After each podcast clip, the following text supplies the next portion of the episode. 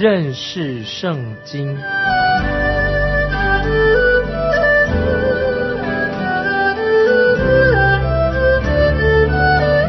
认识上帝的话，把上帝的话带到全世界。本节目是由认识圣经机构和环球广播电台联合制作，欢迎收听。亲爱的听众朋友，你好，欢迎收听认识圣经，我是麦基牧师。现在我们要看关于以色列支派里面的但族这个支派所分派的土地被强大的非利士人占据的但族，所以就需要更多的地土跟空间。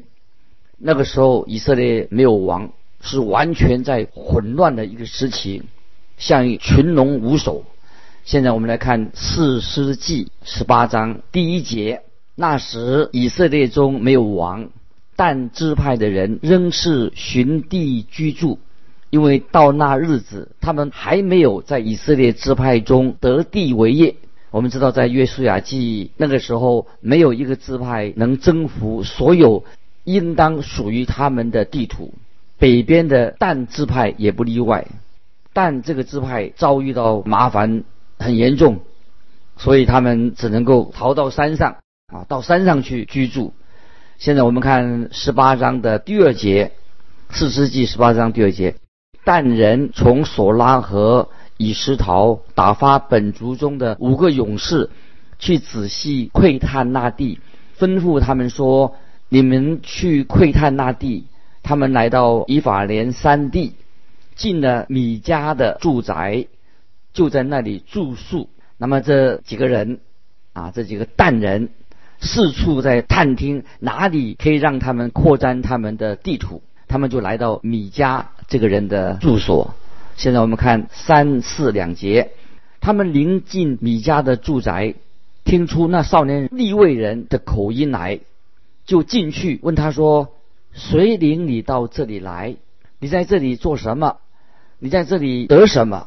他回答说：“米迦待我如此如此，请我做祭司。”这个人他自己不过是一个受雇的一个传道人，那么这个立位人他妥协了自己的立场，在这段期间，他自己也是充斥着妥协、腐败、混淆。不论在哪一个时代，看来都是一个背叛真神的记号，就是妥协、腐败、混淆，这是一个背叛真神的一个特征。今天我们的教会是不是也会离经叛道，离开真神？处在一个腐败混淆的个阶段里面，问题的症结是在哪里呢？就是因为我们没有回到神的权柄，尊主为大，就是神的话，要按照神的话，遵行神的话，以及神话语里面所启示的主耶稣基督，这是我们听众朋友可以想这个重要的问题。接着我们看四世纪十八章第五、第六节，他们对他说：“请你求问神，使我们知道所行的道路通达不通达。”祭司对他们说：“你们可以平平安安的去，你们所行的道路是在耶和华面前的。”那我们看到这个像故宫一样的传道人，他也许只会花言巧语，投其所好，就是要讨好别人。这五个人他们就高高兴兴的回去了，心想说：“哎，这个立位人说的实在太好了。”接着我们看九到十一节，他们回答说：“起来，我们上去攻击他们。”我们已经窥探那地，见那地甚好。你们为什么静坐不动呢？要急速前往那地为业，不可迟延。你们到了那里，必看见安居无虑的民，地也宽阔。神已将那地交在你们手中，那地百物俱全，一无所缺。于是但族中的六百人各带兵器。从索拉和以斯陶前往，因为这五个探子回报了好消息，就建议但人攻击拉伊。于是他们组织了一个六百人的军队，西家带眷，连所有的家当一起带走。在去拉伊的路上，他们就洗劫了米家米迦的偶像，诱拐了他的祭司。但人攻下了拉伊这个地方，放火烧了旧城，重建新城。在城里安顿下来，把它重新命名为但城。接着我们看四世纪十八章三十到三十一节，但人就为自己设立那雕刻的像，摩西的孙子格顺的儿子约拿丹和他的子孙做但支派的祭司，直到那地遭掳掠的日子。神的殿在四罗多少日子？但人为自己设立米迦所雕刻的像，也在但多少日子？听众朋友，我们看到这是真正的这些人叛逆真神。约拿丹是谁呢？他是摩西孙子的后代。这些百姓远远的离开了真神。在出埃及记二十章三十四节，摩西是神的代言人，这样说。在出埃及记二十章。三十四节很清楚的说，除了我以外，你们不可有别的神，不可为自己雕刻偶像，也不可做什么形象，仿佛上天下地和地底下水中的百物。你们看到，现在摩西的后代竟成为了一位偶像的祭司，实在是太不幸了。亲爱的听众朋友，叛逆真神是一件非常可怕的事情，今天也是一样，背逆独一的真神啊，是一件很严重的事情。如果一个国家发生问题，问题的根源到底在哪里呢？可能是在信仰上、宗教上的一个背叛真神，这个就是当时以色列的状况。我们看到摩西的后代在米迦雕铸的偶像旁边来担任祭司，这个不是很悲哀吗？不是叛逆真神吗？问题真是很严重。从前面一段我们看到。以色列百姓的堕落是从哪里开始的？就是从叛逆真神开始的。现在就进入到第二个阶段的。第二阶段是什么呢？就是人的道德开始沦丧了。所以我们看到四世纪的最后几章，很生动的描述了这个骇人听闻的一个结尾。这个结局结尾很可怕。在这一段的核心人物是谁呢？就是贝雅悯人。这个支派设立了。重大的一个邪恶淫荡当中导致的内战，事端是出于便雅悯人，他领入杀害一个立位人的妾，立位人的妾。那其余的支派企图就要灭绝便雅悯这个族。四世纪就是在以色列全国都陷入腐败混乱当中做了一个结束，做了一个结尾。在四世纪最后一节的经文里面，就是四世纪二十一章二十五节说：“那时以色列中没有王，个人任意而行。”啊，我再重复这这这经文：“那时以色列中没有王，个人任意而行。”接着我们看四世纪十九章一二两节，十九章四世纪一二两节，当以色列中没有王的时候，有住以法莲山地那边的一个立位人。娶了一个犹大伯利恒的女子为妾，妾行淫离开丈夫，回犹大的伯利恒，到了富家，在那里住了四个月。这两节经文让我们看到以色列百姓当时的生活状况，正像新约保罗在罗马书一到三章的描述，他们的生活就像新约罗马书一到三章的描述那个状况。听众朋友，你能够想象到？一个立位人娶这样的一位女人吗？而且这个立位人他娶了她，那么他的妾对他又不忠心，离开他又回娘家去了。那么这个立位人随后也到了他岳父家，受到岳父温情的款待，住了几天，然后立位人就带着他的妾离开岳家往北走。他们在。基比亚这个地方停留了一个夜晚。基比亚是便雅悯人的一个城，一个寄居在这个地方，也是来自以法莲山地的一个老人，就接待了他们。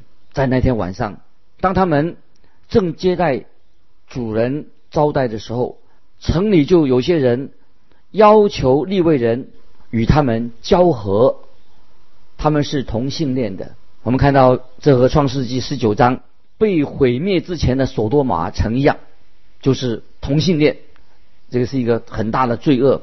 利未人知道，若是答应他们，必是死路一条。他竟然把妾，他自己的妾交给他们来代替他自己。所以这些贝雅悯人就整夜的强暴凌辱这个这个妾，最后他被领略至死。听众朋友听起来会不会看起来很悲哀，令人觉得很痛苦？这个像会不会像目前有些社会的状况很相似？听众朋友，你觉得对不对？很多道德上的败坏。当你读到这段经文的时候，你会发现和当前的社会很相似的时候，会让你心里面很不安。那个社会很乱，利未人看到这种罪行，他自己也是。很愤恨不已，他要报仇，但是他接下来，你看他的举动是什么？他的举动就让我们了解当时的人性非常的卑鄙。他自己这个立位人，他就遭杀害的，他把他遭杀害的妻剁成十二块四块，把那个他自己的妻子这个妾剁成十二块四块，就差人分送到十二个支派，并且带口信说。把详情告诉这十二个支派。下面两章所记载的就是以色列国对这个惨绝人寰的暴行，他们就做出了啊反应。所以听众朋友，我们从四世纪最后这两章，我们看到一个人啊，一位国家背叛了真神以后，接下来就是道德的沦丧，再接下来就是政治上国家就失序了，没有次序了。以色列。这个时候正是这个样子，任何一个国家也会一样。其他的支派接到这个遭到解体的尸块以后，听到这件事情发生的原因之后，就激起了他们都对便雅悯人公愤起了公愤。他们相信必须要我们来诉诸律法，至少在这方面，他们还不像我们今天有些地方也是很沉沦。怎么样沉沦呢？今天的沉沦的状况呢？就是有人说：“哎呀，这个律法法律算什么？哎，不要管律法，越少越好，不要不要干涉我们，我们做我们的律法，少干涉我们。”以色列人就给便雅悯人一个机会，揪出这个人犯，把他绳之于法。但是便雅悯人竟然对其他十一个支派宣战，于是各个支派就开始集结起来来对抗便雅悯这个支派。接着我们看二十章的一二两节。二十章四世纪一二两节，于是以色列从但到别是巴，以及往基列地的众人都出来，如同一人聚集在米斯巴耶和华面前。以色列民的首领，就是各支派的军长，都站在神百姓的会中，拿刀的步兵共有四十万。显然，贝雅悯人他有一支强大的军队。我们在下面的经文里面可以看得出来啊一些事情。接着我们看第十六节，十六节二十章十六节，在众军之中有拣选的七百精兵，都是左手便利的，能用击旋摔石打人，毫发不差。这些七百精兵精准的可以耍弄他们的机旋做武器，好像我们今天发射飞弹一样。如果他们在他们的机旋发射范围内，必定是非常的精准。我们看到这些左左撇子的技巧，这些军人的技巧很精准的，可以发射机旋里面的石头摔石头。以色列人以绝对的多数就击败了便雅悯人。我们看到事实上便雅悯人几乎遭到彻底的歼灭，很危险。接着我们看四十四到四十六节。便雅悯人死了有一万八千，都是勇士。其余的人转身向旷野逃跑，往临门盘去。以色列人在道路上杀了他们五千人，如拾取一岁一样，拾取一岁一样。追到基顿，又杀了他们两千人。那日便雅悯人死了，共有两万五千人，都是拿刀的勇士。由于便雅悯人犯了。重大的恶行，因而遭到了审判，也看看见这么多人因此送掉了丧命，送掉了性命，实在这件事情太不幸了。听众朋友，你还记得吗？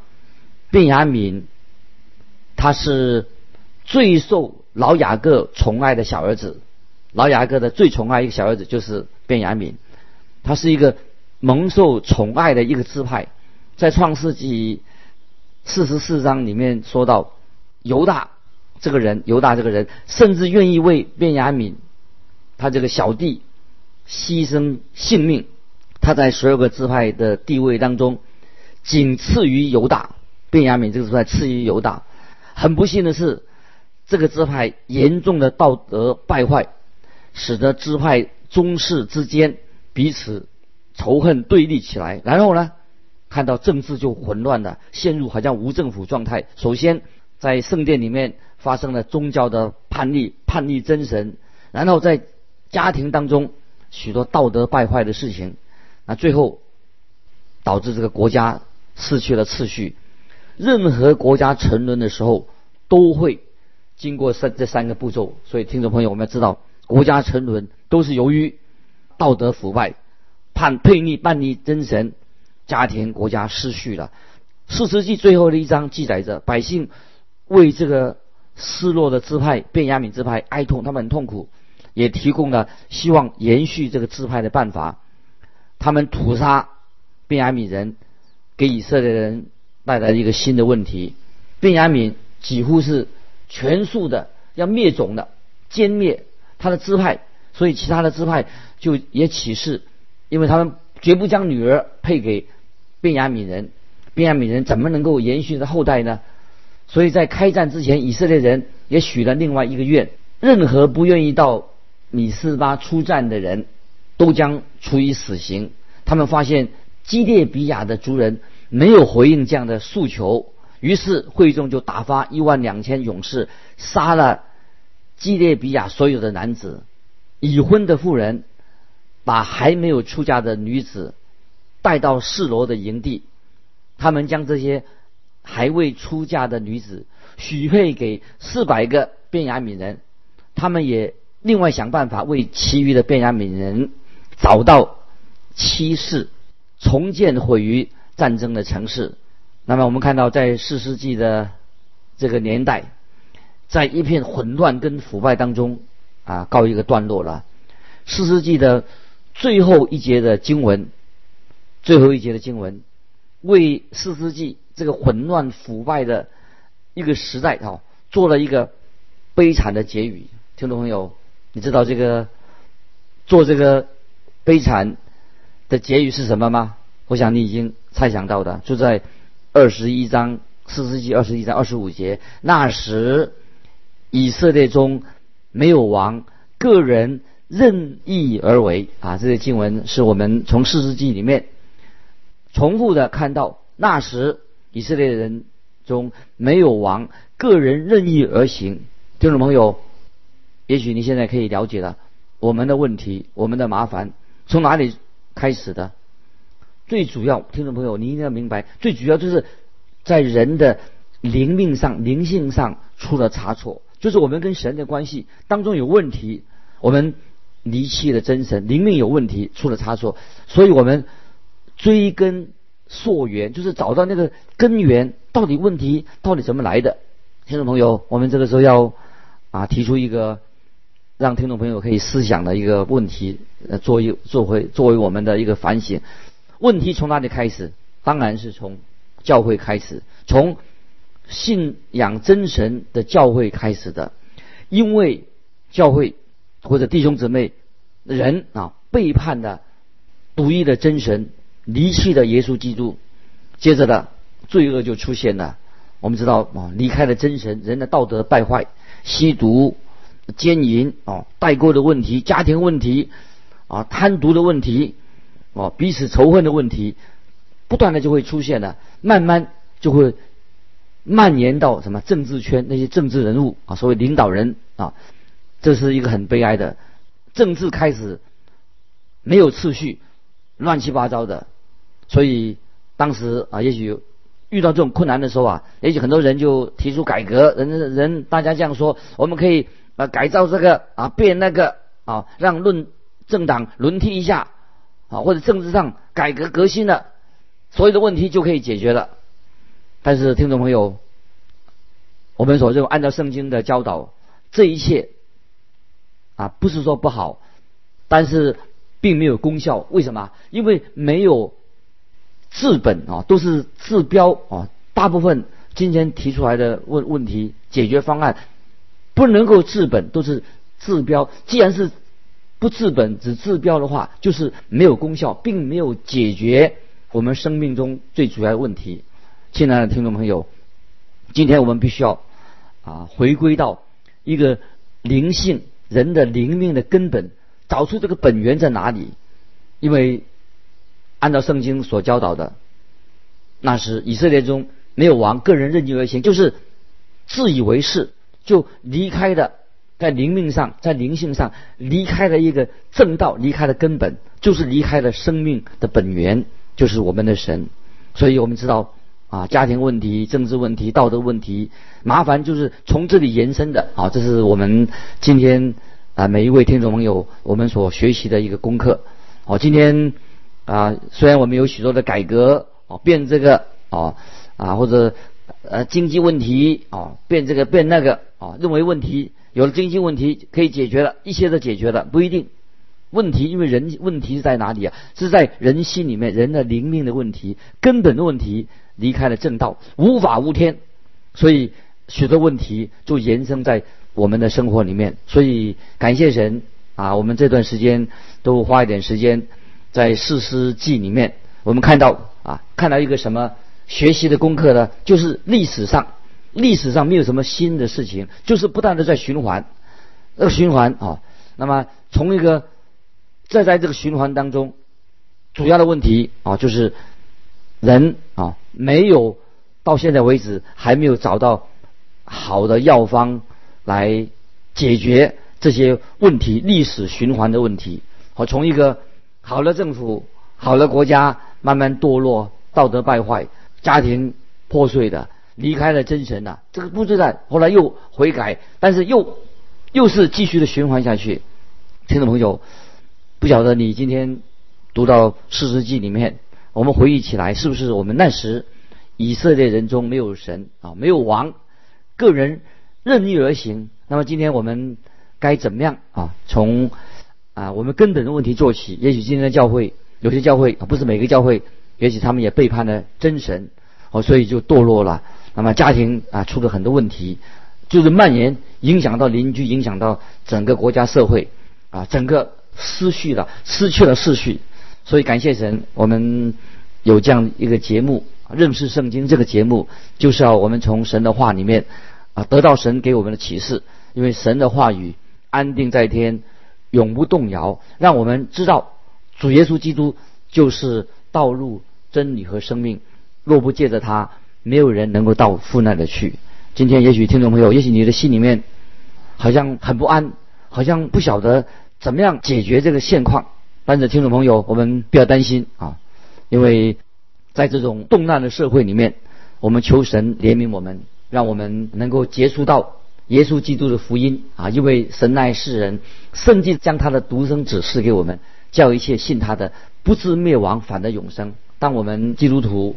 我们接受耶稣基督做你我个人的救主，我们家庭的问题，我们工作的问题，个人工作问题，我们社会问题啊，从哪里开始的？就是从我们内心啊新的改变，要改变社会，要改变群众，最重要是什么？就是我们自己在神面前认罪悔改。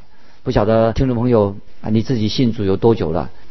啊，我自己信主好多年啊，现在越来越明白啊，这个罪啊，在神面前人人都是一个罪人。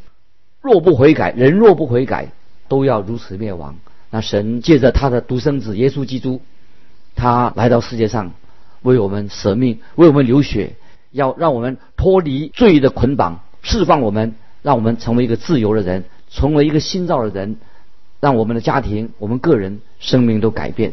感谢神，巴不得我们每一位听众朋友，今天在神面前，你也可以做这样的决志啊，求神的怜悯，让我们信靠耶稣基督。接受他做我们个人的救主，让我们经历生命的改变。在人所不能的事情，在神凡事都能。这个就是福音啊！福音是神的大能，要拯救一切相信的。这个就是四世纪，我们透过四世纪的教导，让我们可以警醒，在神面前啊，成为一个新造的人。四世纪到这里就告一个段落。